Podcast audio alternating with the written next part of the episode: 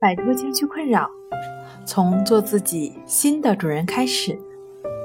大家好，欢迎来到重塑心灵，我是主播心理咨询师刘星。今天要分享的作品是《笑出来的苦恼》，微笑型抑郁症。想了解我们更多、更丰富的作品，可以关注我们的微信公众账号“重塑心灵心理康复中心”。微笑和抑郁本是两个完全不相关的事情，但是却有很多人患上了微笑型抑郁症，笑也能笑出抑郁来，着实让人苦恼一番。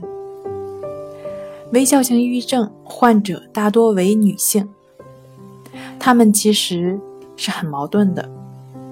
当微笑已经不是发自内心的时候，那么这种笑容。很可能不会给人带来美的享受。微笑型抑郁症的患者一般以服务行业和行政管理的女性为多见，笑脸迎人是他们的职业需求，但这种微笑往往又并非发自内心，而是为了工作、礼节等需要强装出来的。久而久之，就会出现沮丧和抑郁等症状。心理的健康得益于人内在情绪的统一。出于职业需求的微笑，违反了人的自然本性。悲伤、愤怒时还保持着笑脸，是在扭曲自己的情感。短时间还在人的承受能力之内。长时间就会造成内在情感代偿机制受损，从而导致心理危机。专家指出，其实很多微笑型抑郁症都是可以避免的，特别要学会给自己解压。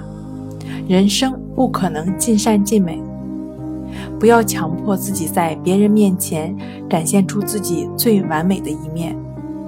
正视自己内在需求，接纳自己的情绪反应，学会自得其乐，真正做到笑得自然，笑得真实。当情绪不佳又不能及时宣泄时，可以和亲密的朋友聊天，把抑郁情绪表达出来，同时注意培养自己对生活和工作的兴趣，让自己的每次微笑都发自内心。在工作中，还要学会弹性处理棘手问题，把自己的伤害减少到最低程度。不要让美丽的笑容和微笑型抑郁症挂上钩。如果感觉自己很难排遣负性情绪，建议尽早咨询心理医生。好了，今天跟大家分享到这儿，这里是我们的重塑心灵。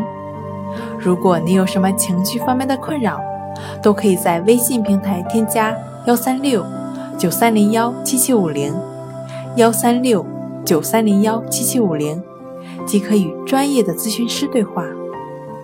你的情绪我来解决。